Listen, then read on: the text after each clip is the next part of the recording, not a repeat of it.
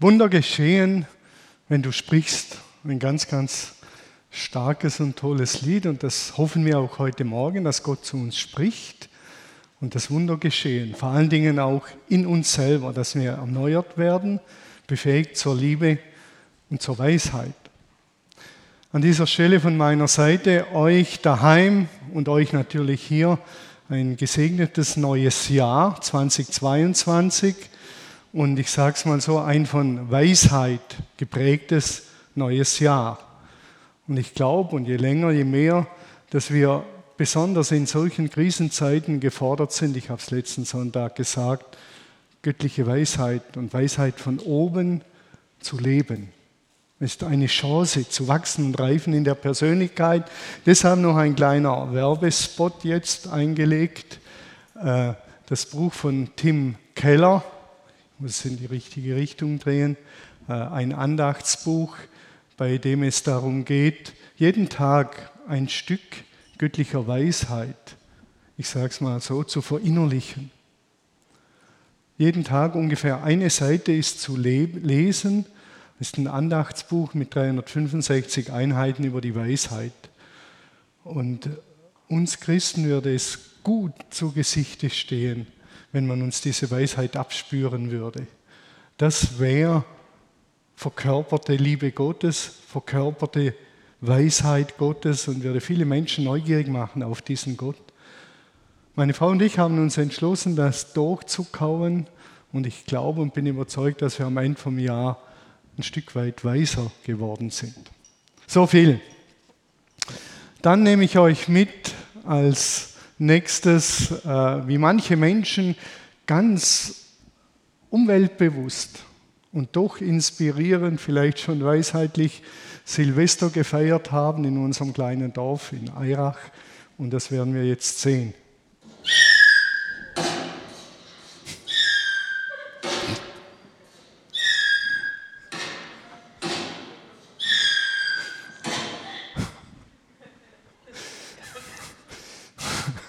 Silvester ohne Feuerwerk und doch mit Böhler ganz kreativ gefeiert. Keine Angst, die Flaschen sind PET-Flaschen, die hat man nachher eingesammelt und äh, bringt sie dann zurück. Wir gehen 42 Jahre zurück. Vor 42 Jahren rund habe ich mich in eine Frau unsterblich verliebt, das kann man so sagen. Manche kennen das Gefühl noch, manche vielleicht noch nicht, aber irgendwann kommt es, man verliebt sich in eine Person. Da geschieht irgendetwas mit einem. Und je länger, je mehr frage ich mich, kann man das steuern? Kann ich steuern, in wen ich mich verliebe? Oder ist da irgendetwas in mir angelegt, dass der Daniel sich in die Doro verliebt hat, hat er vor ein paar Wochen erzählt. Ich weiß nicht, hast du dich entschieden, gesagt, so, in diese Frau verliebe ich mich jetzt, das scheint vernünftig zu sein. Oder hast du dich verliebt und da ging ein Tanz der Hormone los und nachher hast gesagt, es wäre sogar vernünftig, die zu heiraten. Wahrscheinlich diese Reihenfolge. Ich habe mich verliebt vor vielen Jahren Inzwischen frage ich mich manchmal, ist das mit mir und an mir geschehen? Und dann, wenn ich zurückdenke, diese 42 Jahre zurück, war die große Frage dann für mich, wird diese Frau mich abweisen oder wird sie eine Türe öffnen? Und das war eine große Frage. Ich hasse Niederlagen. Damals konnte ich schwer mit Niederlagen umgehen, das habe ich im Karate gemerkt. Und die Vorstellung, ich erlebe eine Niederlage, war schwierig. Sie wird mich abweisen oder nicht. Ihr könnt euch denken, wer das war, nur damit ihr jetzt nicht den ganzen Gottesdienst darüber nachhört, ob ich jetzt Regina gemeint habe oder nicht. Es ist Regina. Und wir haben dann später geheiratet. Das Ganze ging dann los. Und äh, wir haben herausfordernde Zeiten erlebt und wunderschöne Zeiten sind jetzt im letzten Lebensabschnitt miteinander. Und es war eine super Entscheidung. Vielleicht fragt ihr euch, was hat das mit der Jahreslosung zu tun? Wer zu mir kommt, den werde ich nicht abweisen. Ihr seht sie hier hinter mir. Wer zu mir kommt, den werde ich nicht abweisen. Wer zu mir kommt, sagt Jesus, den werde ich nicht abweisen. Nun stehen ja biblische Aussagen und Geschichten und solche Kernsätze, äh, den wir hier haben. Gerd, darf ich den sehen noch auf der Präsentation? Die stehen ja immer auch in einem Zusammenhang. Die sind ja nicht zusammenhangslos. Und oft nehmen wir solche Sätzlein heraus aus dem Zusammenhang und das war's dann. Und auch dieser Satz, diese Aussage von Jesus hat einen Zusammenhang. Vor vielen Jahren war die Jahreslosung, Petrus, ich habe für dich gebetet, dass dein Glaube nicht aufhört. Das klingt schön, einladend.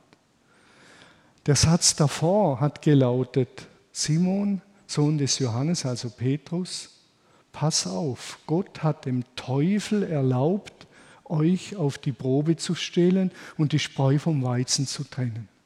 Krass. Sperrig.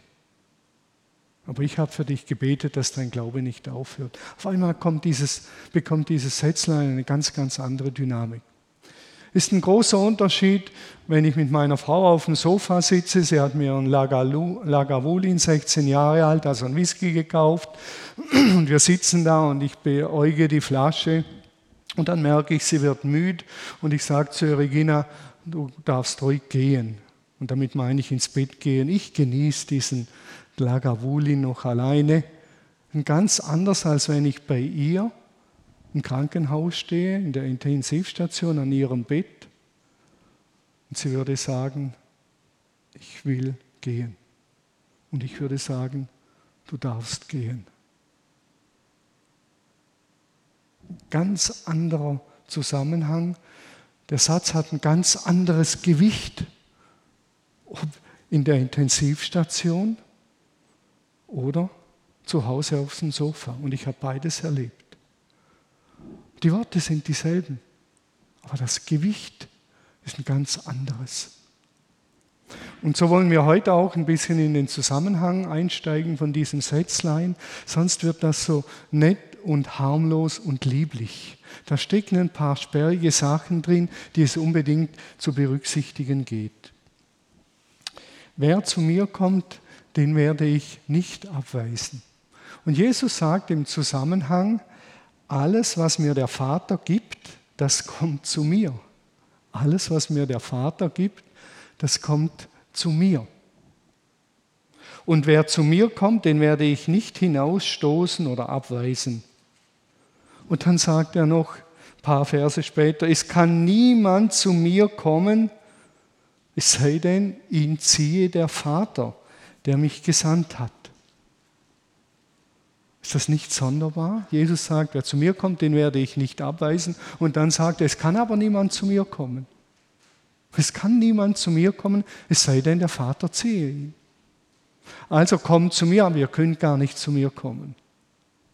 Und schon haben wir wieder so etwas Sperriges, so etwas Unrundes, so etwas Unharmonisches, das Jesus hier sagt. Und wir haben aus diesem Satz und viele Predigten, die ich so kurz überflogen habe, die sagen immer nur, kommt zu mir, kommt zu mir, alles wird gut, alles wird gut, Jesus wird euch über die Haare streicheln, alles wird gut. Und dann ist alles rund, harmonisch. Jesus, der große Tröster, der, zu dem man kommen kann, wenn irgendwas schwierig ist, man kann immer kommen. Und jetzt sagt Jesus aber im Kontext, ihr könnt gar nicht zu mir kommen. Es sei denn, der Vater zieht euch. Kommt zu mir, aber ihr könnt nicht kommen, es sei denn, der Vater zieht euch. Aber er sagt, das sehen wir auf der nächsten Folie, die Tür ist offen. Die Tür ist offen. Und doch ist was Sperriges drin. Um was geht es da? Um das ein bisschen besser zu verstehen, tauchen wir ein ins Alte Testament. Der Marius, der ein Berufungsjahr macht beim IGW, der müsste jetzt eigentlich kommen und das erklären. Der ist im Moment im Alten Testament daheim, liest die sperrigen Bücher wie Hiob und ist jetzt in den Psalmen gelandet, hat die ganzen fünf Bücher Mose und Chroniken und Königsbücher durch. Und er sagt, wenn er mal predigt, wird er nur noch über das Alte Testament predigen. Das hat ihn so fasziniert. Und das ist wichtig, denn im Alten Testament finden hier, wir hier ein bisschen eine Lösung. Wir gehen ins fünfte Buch Mose und dort lesen wir ganz einfach, der Herr euer Gott hat euch unter allen Völkern der Erde ausgewählt und zu seinem Eigentum gemacht. Der Herr euer Gott hat euch unter allen Völkern ausgewählt und zu seinem Eigentum gemacht. Das sagt dort äh, Gott über Mose. Und gemeint ist das Volk Israel. Und dann kommt es, das tat er nicht etwa, weil ihr größer seid als die anderen Völker. Also ihr seid nicht die Heroes, ihr seid nicht die Helden, ihr seid nicht die Grand Nation. Das seid ihr nicht. Ihr seid vielmehr das Kleinste unter ihnen. Nein, er tat es einzig deshalb, weil er euch liebte und das Versprechen halten wollte, das er euren Vorfahren gegeben hatte. Nur deshalb hat er euch herausgeholt aus dem Land, in dem ihr Sklaven wart. Also in Ägypten waren sie versklavt. Nur deshalb hat er euch mit seiner starken Hand aus der Gewalt des Pharaos befreit. Er wollte euch zeigen, dass er allein der wahre Gott ist und dass er Wort hält.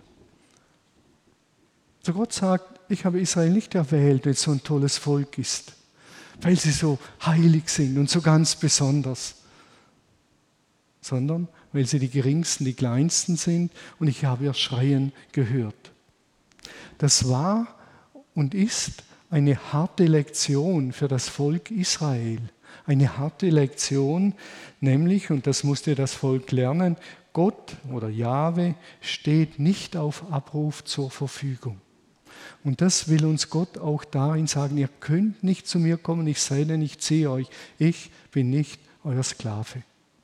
Und ich stehe nicht auf Abruf, Gewehr bei Fuß, wenn ihr kommt. So einfach ist das nicht, sagt Gott. Und das sagt er auch mit der Jahreslosung hier. Er sagt, das ist kein Automatismus. Vergesst nie, ich habe euch erwählt. So sagt Jesus auch an vielen Stellen, nicht ihr habt mich erwählt, sondern ich habe euch erwählt. Ich weiß nicht, wer den Film kennt, ich bin dein Mensch. Wer hat ihn gesehen? Hat ihn irgendjemand gesehen? Niemand von hier? Vielleicht die Zuschauer daheim, hat von euch jemand den Film gesehen? Ich bin dein Mensch. Sehr, sehr empfehlenswert. Eine Wissenschaftlerin bekommt einen Humanoiden an ihre Seite. Ein Humanoide ist ein Roboter, der ganz menschlich ist. Man kann ihn fast nicht mehr unterscheiden von einem Menschen. Er geht ein bisschen so noch, ein bisschen steif, sein Lächeln kommt ein bisschen automatisch, aber er ist wie ein Mensch. Alles, Muskeln, alles ist an ihm ein Humanoide. Dieser Humanoide hat die Aufgabe, diese Frau glücklich zu machen. Und das macht er via Algorithmen. Er redet mit dir und dann programmiert er sich selber immer neu. Eine schöne Szene ist, er will ihr ein Vollbad bieten und dann äh, stellt er hunderte von Kerzen auf im Badezimmer, legt Rosenblätter aus und dann sagt er zu ihr, du bist etwas verspannt, ich habe dir ein Vollbad hergerichtet. Und dann gehen sie ins Bad und dann sagt er, 93 Prozent der Frauen lieben diese Art und Weise eines Vollbads. Und dann sagt sie, und ich gehöre zu den sieben anderen Prozent. Und dann sagt er, okay, der Algorithmus hat es verstanden, ich werde mich neu programmieren. Und so funktioniert das im ganzen Film. Und die Frau wird zunehmend unzufrieden, denn sie will nicht jemand, der einfach all ihre Wünsche erfüllt, mit dem man sich nicht reiben kann, wie die Rose mit dem Peter oder sonst die Regina mit mir. Wir wollen gegenüber. Und Gott sagt uns, ich bin nicht frei verfügbar, wie dieser Humanoide. Das bin ich nicht. Ich bin der lebendige Gott und ihr seid lebendige Wesen. Und so wollen wir miteinander unterwegs sein.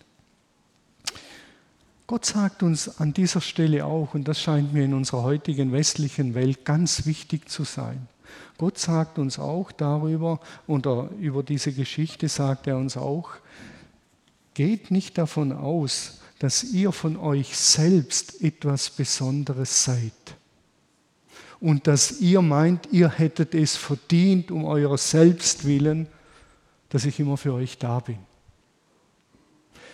Denn dieses Denken führt automatisch zur Überheblichkeit zur Superbia, zum Stolz, zur Arroganz.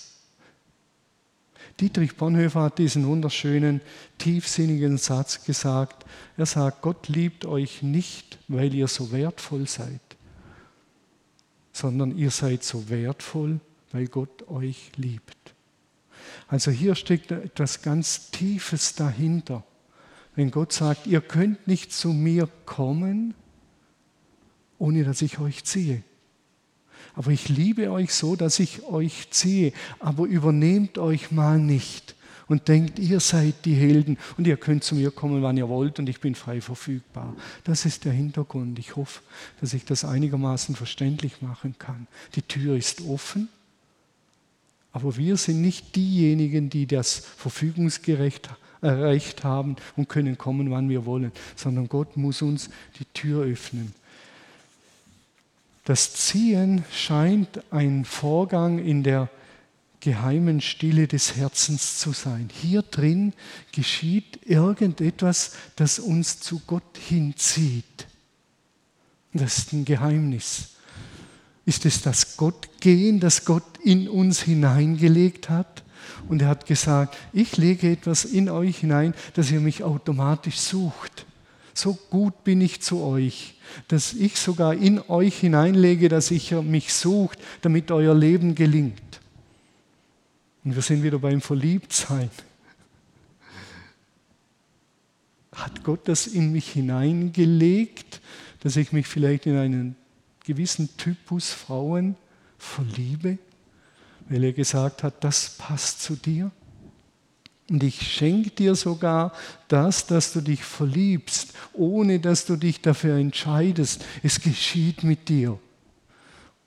Und verliebt sein und die Liebe erwidert zu bekommen, wobei Verliebtheit nicht so eine besondere Art von Liebe ist, die ist eher egozentrisch, ist ja was Wunderschönes indem wir verliebt sind und miteinander einander anschauen und nur einander anschauen und dabei so glücklich sind, dass wir nur noch einander anschauen, hat Gott gemacht. So etwas Verrücktes legt er in uns hinein. Und so hat er auch irgendwie auf geheimnisvolle Art und Weise in uns hineingelegt, dass wir ihn suchen. Und dann glücklich sind, wenn wir ihn finden. Das Volk Israel war damals vollkommen hilflos in Ägypten. Sie waren in der Sklaverei. Völlig hilflos. Keine Chance. Die Kinder wurden umgebracht, die Neugeborenen. Sie mussten arbeiten wie die Blöden. Und deshalb musste Gott die Initiative ergreifen und er ist auf sie zugegangen, indem er Mose berufen hat. Führe mein Volk heraus. Ich glaube, dass in diesem Satz, wer zu mir kommt, den werde ich nicht abweisen, auch das steckt, dass wir demütig und bescheiden zu Gott kommen, um eben auch Gottes einzigartige Offenbarung in Jesus zu erkennen und anzuerkennen. Wer Johannes kennt, also den Schreiber des Evangeliums, Johannes sagt, dass durch den Tod Jesu der Vorhang im Tempel in zwei gerissen wurde. Da war vorher eine Trennwand und man konnte nicht zu Gott kommen. Hinter diese Wand, hinter diesen Vorhang konnte nur einmal der hohe Priester gehen und sonst war das Tabu. Und durch Jesus kann jeder jetzt zu Gott kommen. Aber er hat einen Preis bezahlt. Und diese demütige Grundhaltung, die will Jesus zum Ausdruck bringen im Kontext, wenn er sagt, niemand kann zu mir kommen, es sei denn, der Vater zieht ihn. Übernehmt euch nicht. Aber dann, wenn ihr dieses Drängen und Ziehen und Schubsen spürt, dann geht den Weg. Dann ist die Zeit reif und ihr könnt zu mir kommen. Letztendlich sagt Jesus mit diesem fast schon Paradox, alles im Leben ist Geschenk dass es mich gibt und dass es euch zu Hause gibt, auf dem Sofa oder wo immer ihr seid und ihr hier, dass es uns gibt, ist ein Geschenk. Dass ich geboren wurde, habe nicht, nicht ich entschieden, sondern man sagt ja, uns wurde ein Kind geschenkt. Da steckt eine tiefe Wahrheit drin. Alles ist letztendlich Geschenk. Gott ist der große Geber im Leben. Er gibt das Leben. Unsere Antwort kann nur sein Dankbarkeit und Großzügigkeit. Und Gott ist der große Vergeber, obwohl wir es, vor ein paar Wochen hat Daniel darüber gepredigt, im Sündenfall vermasselt haben, macht er die Tür wieder weit auf durch Jesus und sagt, ihr könnt zu mir kommen, du kannst zu mir kommen, weil, weil ich den Weg frei gemacht habe. Und das sollte in uns eine große Dankbarkeit auslösen, dass wir sagen, danke Vater im Himmel, dass wir zu dir kommen dürfen. Es ist ja genial. Halleluja. Und dann bekommt dieser Vers eine andere Gewichtung. Er stimmt immer noch, aber er bekommt eine andere Gewichtung. Und der erste Schritt, wenn es darum geht, zu Jesus zu kommen, wäre achtsam sein, auf das innere Drängen achten. Da ist etwas in mir, das sagt mir jetzt, hey, geh mal zu Jesus. Hey, bete mal zu ihm. Such ihn mal. Und vergiss nie, dass du ihn finden kannst, ist Geschenk und Gnade. Vergiss das nie. Wenn das in der Mission immer berücksichtigt worden wäre, wäre die christliche Mission nie so überheblich dahergekommen. Wir sind die Checker, wir sind Christen und wir sagen euch jetzt, wer der wahre Gott ist. Wir würden sagen, wir haben etwas gefunden, weil er uns gezogen hat, weil er uns etwas aufs Herz gelegt hat, aus reiner Liebe, so wie im Volk Israel, aus reiner Liebe habe ich euch gezogen. Bildet euch bitte nichts darauf ein. Und jetzt nehmt viele Menschen mit in diesen Liebes- und Friedensstrom. Viele, in aller Demut und auf Augenhöhe. Wow, wäre das eine Art von Mission auch heute noch. Und damit sage ich nicht, dass wir Christen keine Vorteile haben. Wir haben ein ganz, ganz tolles Menschenbild und das sage ich offen, das den anderen Religionen überlegen ist. Vergebung, Versöhnung, Wiederherstellung, das sind Dinge, die haben wir kaum in anderen Religionen. Aber die Art, wie wir damit umgehen und wie wir es leben, ist entscheidend. Und das sagt uns Jesus hier Macht euch nichts vor, ihr könnt nur zu mir kommen, weil der Vater euch zieht. Und jetzt seid dankbar und freut euch und kommt zu mir. Aber mit diesem Wissen. Zu Jesus kommen ist eine einmalige Angelegenheit und immer wieder. Es gibt so wie einen ersten Schritt, da gehe ich mal auf ihn zu. So ein erster Schritt. Und dann gehe ich immer wieder zu ihm. Mein erster Schritt auf Jesus war auch ein Drängen und Schubsen von Gott. Das habe ich damals nicht so gemerkt. Früher habe ich noch gesagt, ich habe mich bekehrt. Heute sage ich, Gott hat mich bekehrt. Nicht ich. Ich war nicht der Held im Bekehrungsgeschehen. Mein kleines Ja zu seinem riesengroßen Ja, mein kleines Ja war ganz bescheiden. Klein, wichtelmännisch klein. Aber er hat mich gezogen. Dann habe ich ein Ja gesagt und dann kamen viele Ja's, wo, die ich noch geben musste über die Jahre, wo er gesagt hat, darf ich über deine Finanzen mal mit dir reden? Darf ich mal über deine Sexualität mit dir reden? Ich weiß noch, Sexualität habe ich gesagt, Jesus, ich weiß nicht so genau, ob du da den Checker hast. Du warst ja nie verheiratet. Kannst du mir da wirklich helfen? Und ich bin irgendwann, habe gesagt, okay, ich komme jetzt auch mit diesem Lebensbereich zu dir. Das ist eine einmalige Entscheidung und immer wieder. Sich ziehen und schubsen lassen, das führt dann auf einmal dazu, dass wir von Freude überrascht werden. C.S. Lewis hat ein Buch geschrieben, seine Autobiografie, Überrascht von Freude. Und dort schreibt er zu seiner Bekehrung, ich lese es mal kurz vor, im äh, Trinity-Term, also im letzten Semester des akademischen Jahres, lenkte ich ein und gab zu, dass Gott Gott war. Ging ein langer Kampf, ein langes Drängen, ein langes Abwägen, weil ein sehr intelligenter Mensch, äh, äh, er war Literat, er hat gesagt, Dann lenkte ich ein und ich gab zu, dass Gott Gott war und kniete nieder und betete. Vielleicht in jener Nacht der niedergeschlagenste und widerwilligst Bekehrte in ganz England. Ich habe so keine Lust gehabt, aber ich wurde wie so stark geschubst und gezogen, dass ich niedergekniet bin und mich entschieden habe. Und dann sagt er, die Härte Gottes ist freundlicher als die Weich Weichherzigkeit der Menschen. Die Härte Gottes ist freundlicher als die Weichherzigkeit der Menschen und sein Zwang wurde zu meiner Befreiung. Er hat mich in eine neue Freiheit gezwungen, nämlich die Freiheit, andere zu lieben. Wirklich zu lieben wie Jesus.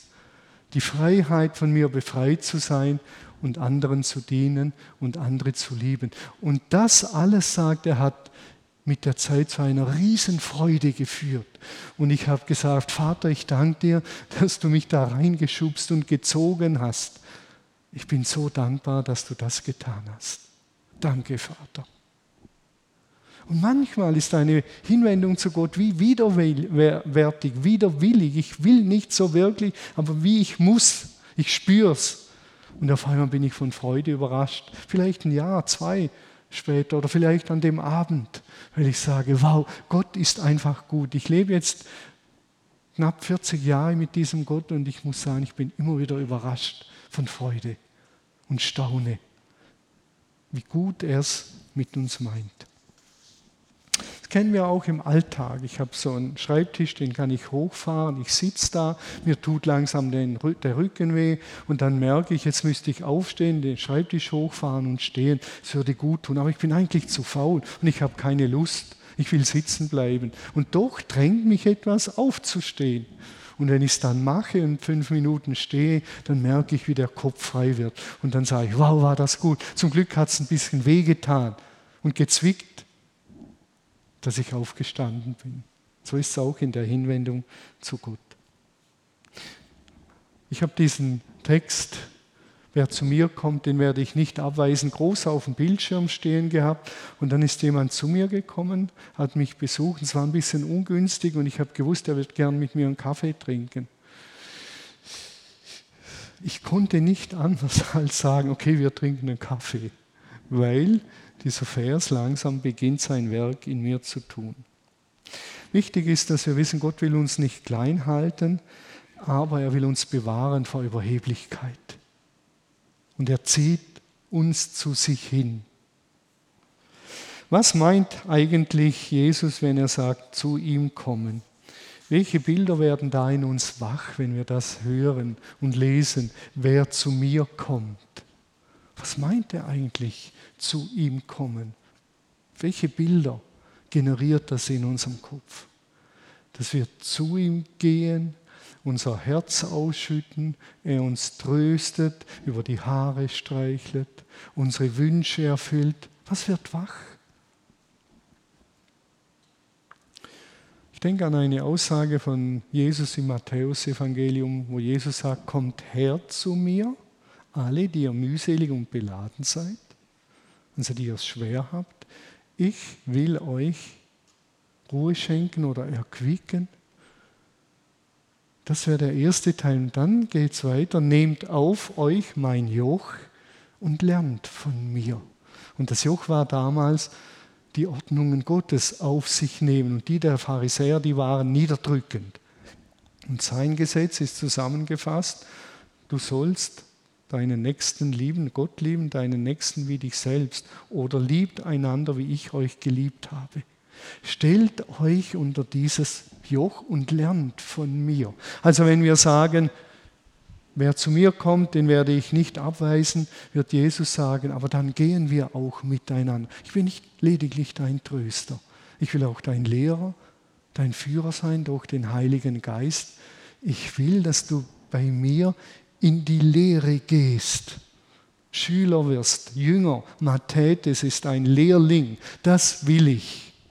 Also wenn wir zu Jesus gehen mit unseren Sorgen, dann wird er sagen, Daniel, ich habe deine Sorge gehört mit deiner Ehe, ich habe da ein paar Ideen, wie das besser werden könnte und wir fangen mit dir an, mit dir fangen wir an. Bist du bereit? Das wird folgen. Jesus ist nicht nur der, der uns tröstet. Also wenn wir zu ihm gehen, gehört das dazu. Ein erster Schritt, wenn wir zu ihm gehen, ist sicher, dass wir mal beginnen zu beten und sagen, Jesus, ich komme jetzt bewusst zu dir. Jesus, dass wir ihn ansprechen. Jesus, ich komme jetzt bewusst zu dir. Jesus. Manchmal genügt es, wenn wir den Namen aussprechen und sagen, Jesus. Jesus, ich komme zu dir, Jesus.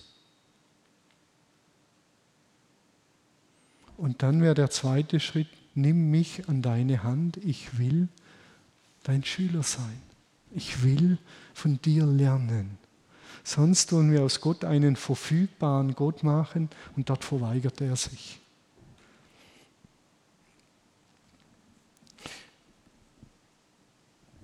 Das andere hängt damit zusammen, dass Jesus im Johannesevangelium sagt, dass wir ihn aufnehmen sollen, ihn anerkennen, dass er uns bestimmen kann.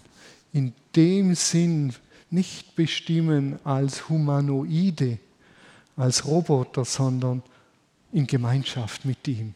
Jesus will in Gemeinschaft mit uns leben. Er will in Gemeinschaft mit uns das Leben gestalten, nicht als Befehlsempfänger, wie eben ein Humanoide, der ausrechnet, was wir jetzt brauchen, um glücklich zu sein nach unserer Fasson. Wenn wir zu ihm kommen, sind wir gezogen worden, geschubst worden und dann sagt er, gehst du mit mir durchs Leben, bist du mein Lehrling. Und dann folgt noch zum Schluss eine ganz dramatische, wichtige, wuchtige, gewaltige Aussage in diesem Abschnitt. Darf ich die Folie mal sehen, Gerd? Genau. Dort sagt Jesus, dies aber ist der Wille dessen, der mich gesandt hat, also Gott will das, der Wille Gottes, dass ich von allem, was er mir gegeben hat, nichts verliere, sondern es auferwecke am letzten Tag. Denn dies ist der Wille meines Vaters, dass jeder, der den Sohn sieht und an ihn glaubt, ewiges Leben hat und ich ihn werde auferwecken am letzten Tag. Und dann nochmals, ein paar Verse später, niemand kann zu mir kommen, wenn nicht der Vater, der mich gesandt hat, ihn zieht und ich werde ihn auferwecken am letzten Tag. Also wer zu Jesus kommt, darf ich die nächste Folie sehen?